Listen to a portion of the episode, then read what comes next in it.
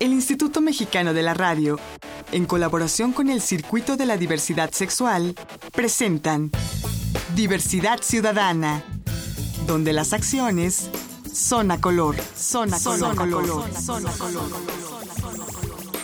Hola, ¿qué tal? ¿Cómo les va? Muchas gracias por sintonizarnos una vez más aquí en la frecuencia de la diversidad. Esto es Diversidad Ciudadana, aquí donde las acciones son a color. Yo soy Enrique Gómez y el día de hoy vamos a platicar de pintura, de arte. Para hablar de esto tenemos al pintor venezolano-mexicano, Luis Yedra. ¿Cómo estás, Luis? Hola, ¿qué tal? Bien, Enrique. Gracias Muy por bien, venir. Gracias. Y por platicarnos de tu experiencia vasta. Claro. Oye, pero bueno, ¿qué te parece si empezamos por contextualizarle al público quién es Luis Yedra? Bueno, hola, ¿qué tal? Muy buenas tardes todos. Eh, llegué a México en el 92, finales del 92. Me quedé impactado con la Ciudad de México cuando llegué por ahí de enero, que fue cuando eh, descubrí que México era el país que siempre había soñado visitar, que ciertamente me ofrecía lo que yo quería, y me pareció estupendo comenzar una inmersión en el mundo artístico, en el mundo eh, cultural mexicano que me parecía y me sigue pareciendo uno de los más ricos del mundo.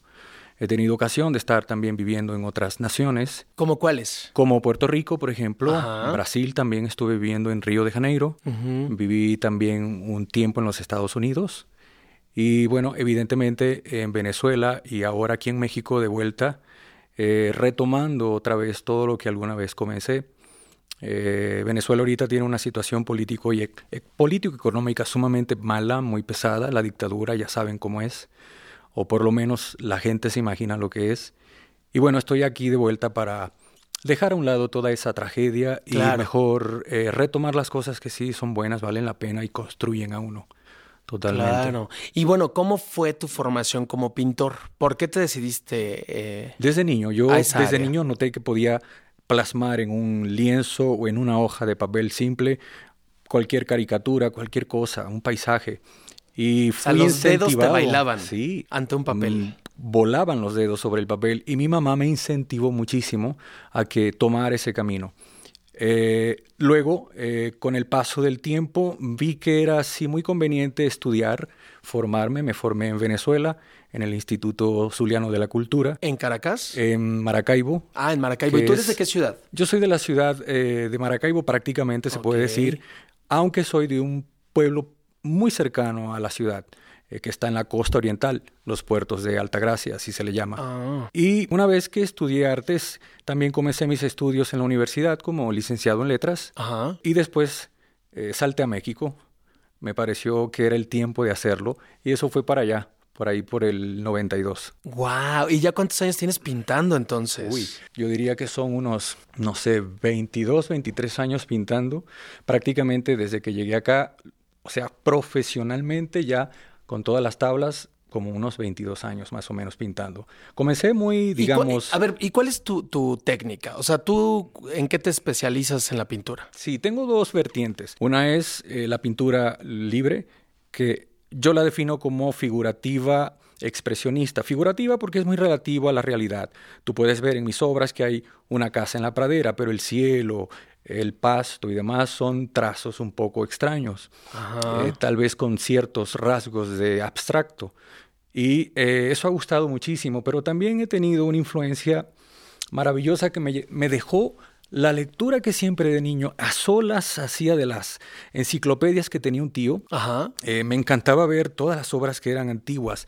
El, el románico y el bizantino siempre me encantó. Ajá. Y eso lo he traducido últimamente así, de esa forma. Eh, un bizantino y un románico en obras de estilo religioso Ajá. que tienen eh, esa esencia de esa época medieval, pero que también tiene trazos muy modernos, los colores, eh, texturas también que logro en ellas. Y bueno, son obras que han tenido una acogida bastante buena. He vendido mucha obra. Realmente ha sido muy ¿Y bueno. quiénes son tus grandes influencias en tu arte? ¿A quiénes admiras? ¿A quiénes has... eh, Mira, buena seguido? pregunta, muy buena pregunta, Enrique. Yo creo que fueron muchos los que influyeron. Eh, el Greco, Rafael, eh, tantísima gente que de la Edad Media y del Renacimiento influyeron. Me gustaba mucho ver esas obras tan hermosas con aquella luz, la luz que Rafael, por ejemplo, eh, le daba a sus obras.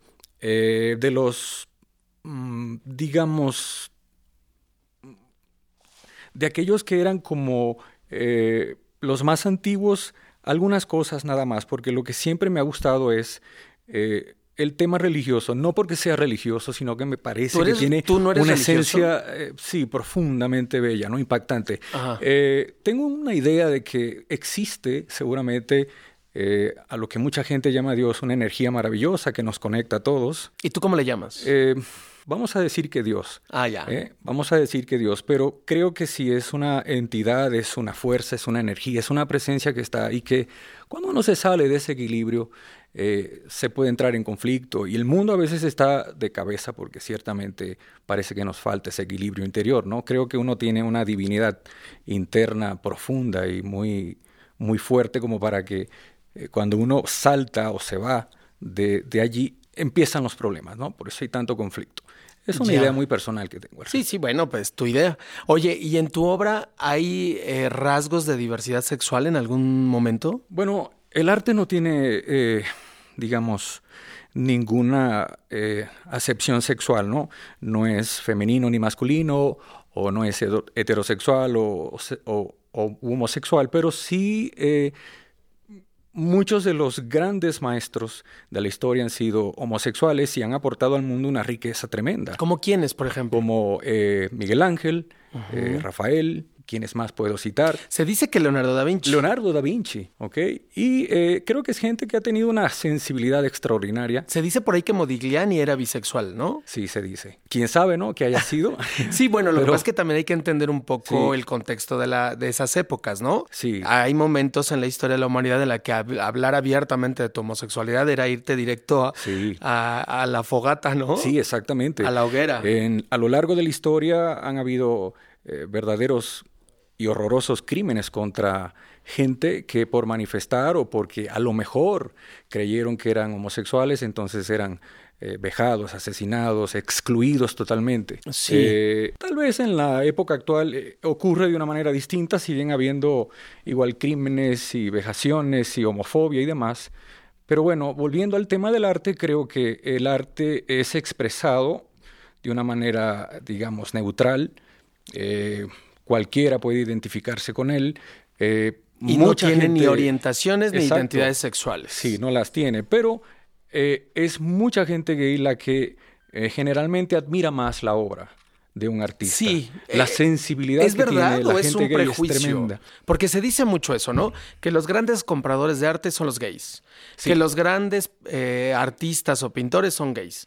Que si el gran público comprador de arte es gay y los que acuden a museos. ¿Es verdad? Eh, una gran mayoría sí. Creo que la sensibilidad en la gente gay es muy alta, muy evidente y ciertamente podemos ver que muchos de esos, de esos eh, compradores son gente gay, gente que tiene además un poder adquisitivo bastante bueno y el arte, por ser muy exclusivo, evidentemente eh, parece que exige mucho eso, que eh, la gente que lo adquiere pues tiene dinero, tiene maneras, medios como comprarlo.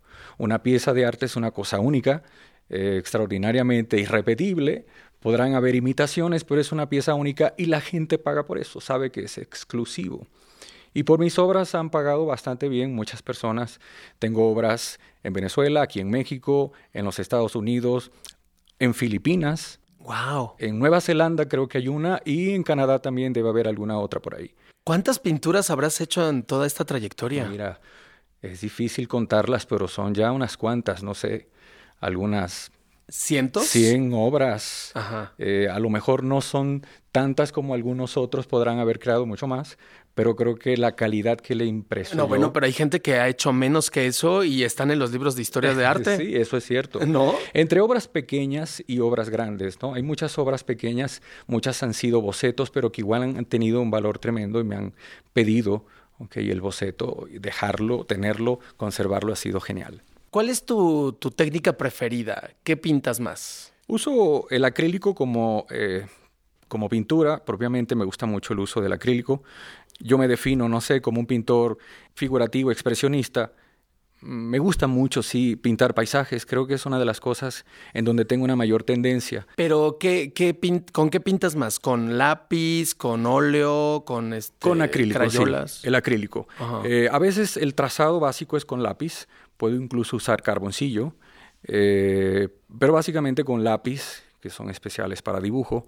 Y sobre eso entonces va inmediatamente la pintura propiamente, el acrílico. Claro. Oye Luis, ¿y dónde podemos ver tu obra? Bueno, pueden verla en mi página eh, personal de eh, Facebook que se llama Luis Yedra Arte, ¿ok? Y también en Instagram que se llama Luis Yedra, todo junto, guion abajo, arte. Ok, y yo voy a querer que nos platiques regresando al corte de dónde has expuesto, cuál es tu pintura favorita o tus pinturas favoritas. Esa que cuando te la quisieron comprar dijiste, no, yo me la quedo. Vele pensando y nos lo platicas regresando al corte, ¿te parece? Me parece muy bien. No nos tardamos nada, esto es Diversidad Ciudadana, aquí donde las acciones son a color. Yo soy Enrique Gómez y estamos charlando con el pintor venezolano-mexicano Luis Chedra. Recuerden que en este programa lo normal es antinatural, lo natural es la diversidad. Regresamos.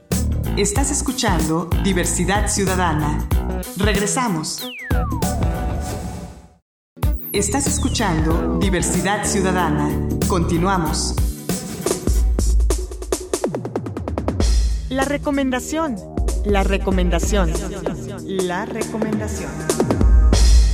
Y tengo que preguntarle a mi invitado del día de hoy, que es este pintor venezolano-mexicano Luis Yedra, que nos diga una recomendación de un libro, un disco, una película, algo que te haya impactado a nivel existencial, mi querido Luis. Bueno, muchas cosas, ¿no? Eh, libros, muchísimos. Mi carrera es letras, pero no me voy a abocar en ningún libro de esos que eh, ya a lo mejor todo el mundo conoce, pero sí de un libro que actualmente creo que ha movido mucho el mundo, se llama eh, el secreto también es una extensión El poder de Rhonda Byrne. No porque crea que el universo está allí haciendo cosas por nosotros. Yo creo que el universo que se mueve es el nuestro, el interno. Entonces me aboco cada vez que lo leo a que esa fuerza interior, ese universo interno que tenemos es el que logra que uno alcance todas las metas y los objetivos que uno se propone. Eh, yo lo recomiendo porque me parece de muy fácil lectura y es un libro que siempre ayuda mucho, da mucha luz para entender muchas cosas que uno vive o que uno puede vivir tal vez en la vida, pero eso sí, siempre partiendo de que uno tiene un poder inmenso interior, no el universo. El universo está ahí, nosotros sí estamos aquí vivos, ¿ok? Creando lo que queremos crear. Pues creo que lo tenemos que leer y voy a empezar, empezarlo yo ya la próxima semana. Ahí está la recomendación. La recomendación.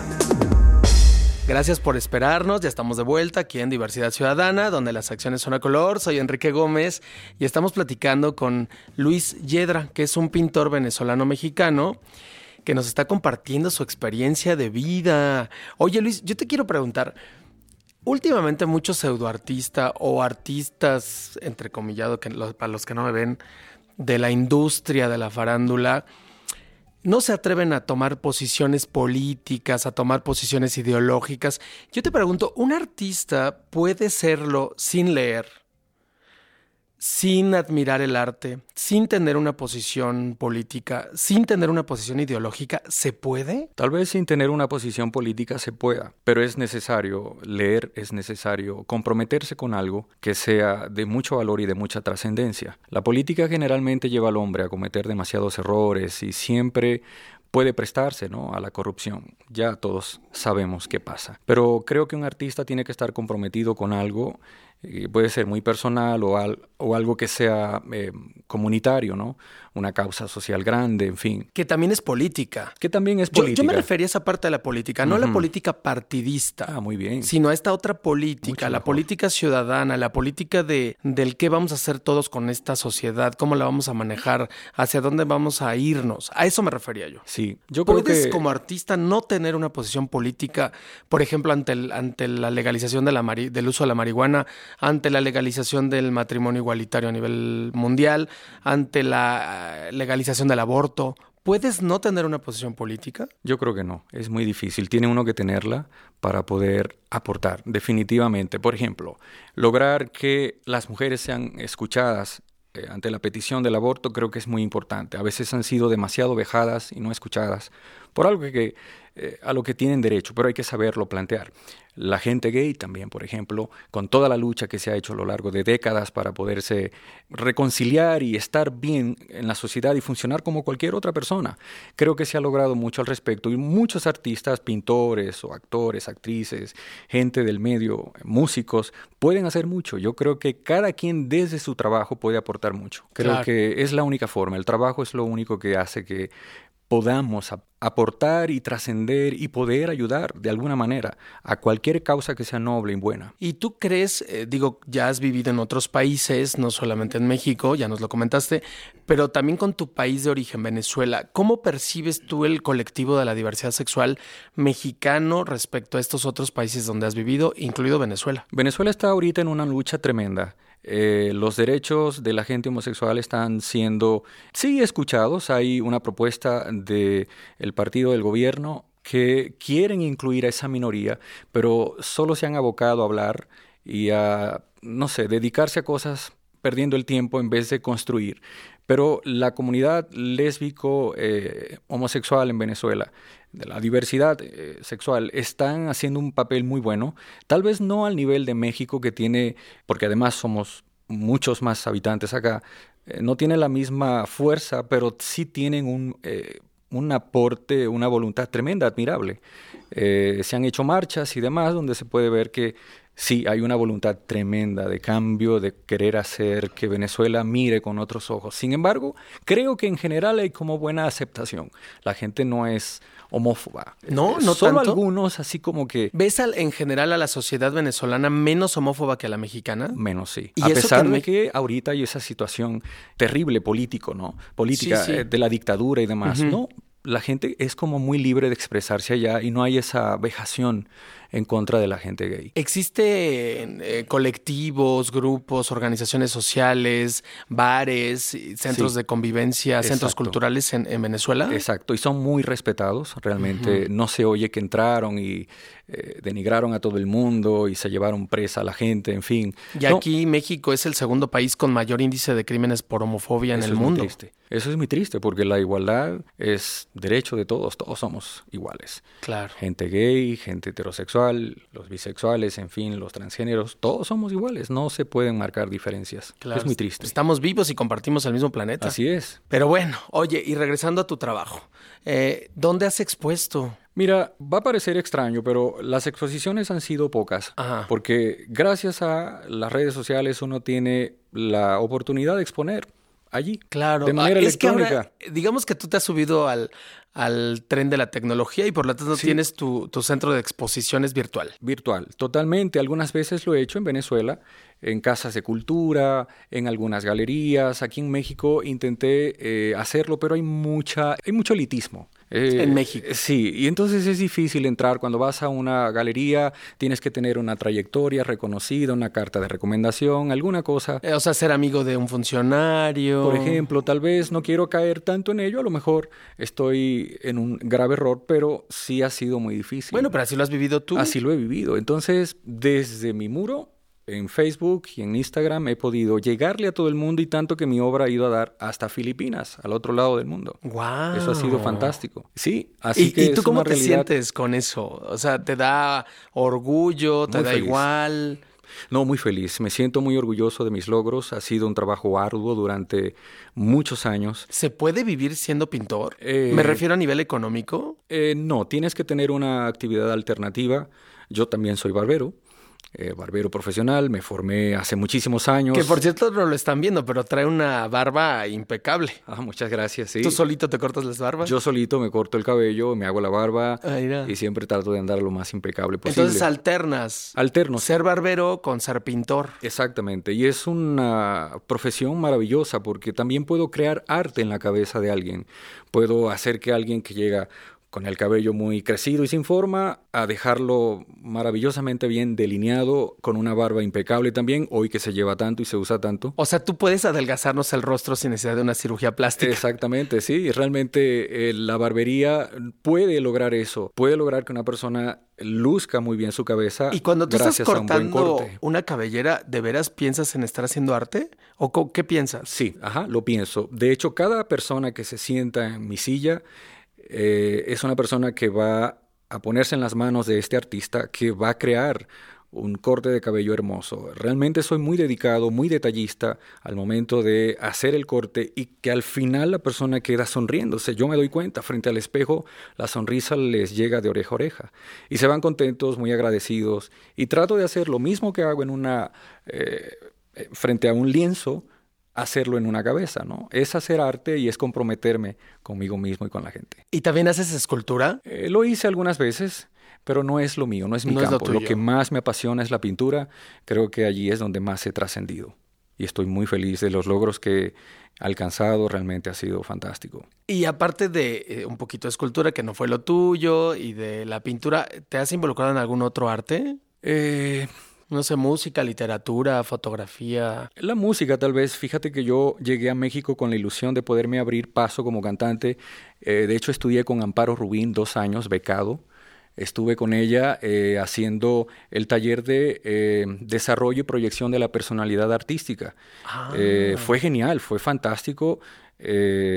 alcancé realmente convertirme en una persona que podía ser crítico tanto autocrítico como, crítico de otros, ¿no? cantantes e incluso compositores. También se hacía taller de literatura. Eh, y eso me ha permitido eh, tener, digamos, cuando voy a escena que no sé, canto algún tema, alguna canción para algún público, puedo estar parado enfrente, moviéndome con toda la elegancia y toda la, la dinámica que se necesita para ello y con mucho estilo, porque aprendí a crearlo con Amparo Ruin. ¡Guau! no, pues eres todo un estuche de monerías. Muchas gracias. Y, bueno, me, recuerdas a Leonardo da Vinci, por ejemplo, que no solamente fue pintor, fue inventor, fue el padre de la aerodinámica. le debemos hizo, bueno, un montón de cosas, ¿no? Que hoy podamos volar, sí, definitivamente. Bueno, muchas gracias por la comparación. He tratado de ser lo más polifacético que he podido dentro de todas las cosas que la vida me ha otorgado. Otro maestro de esos grandes, perdón que te interrumpa, Jodorowsky, ¿no? Que también ha hecho muchas cosas. Sí, exactamente. Qué maravilla. Yo creo que todos tenemos muchas cualidades y muchos muchas potencialidades. Creo que todos tenemos siempre cosas incluso que están dormidas allí y no sabemos que están. Yo he ido descubriendo eso. Lo único que no se me da bien es cocinar. Sin embargo, cuando lo he hecho, me ha quedado Te sale bien. Me sale bien.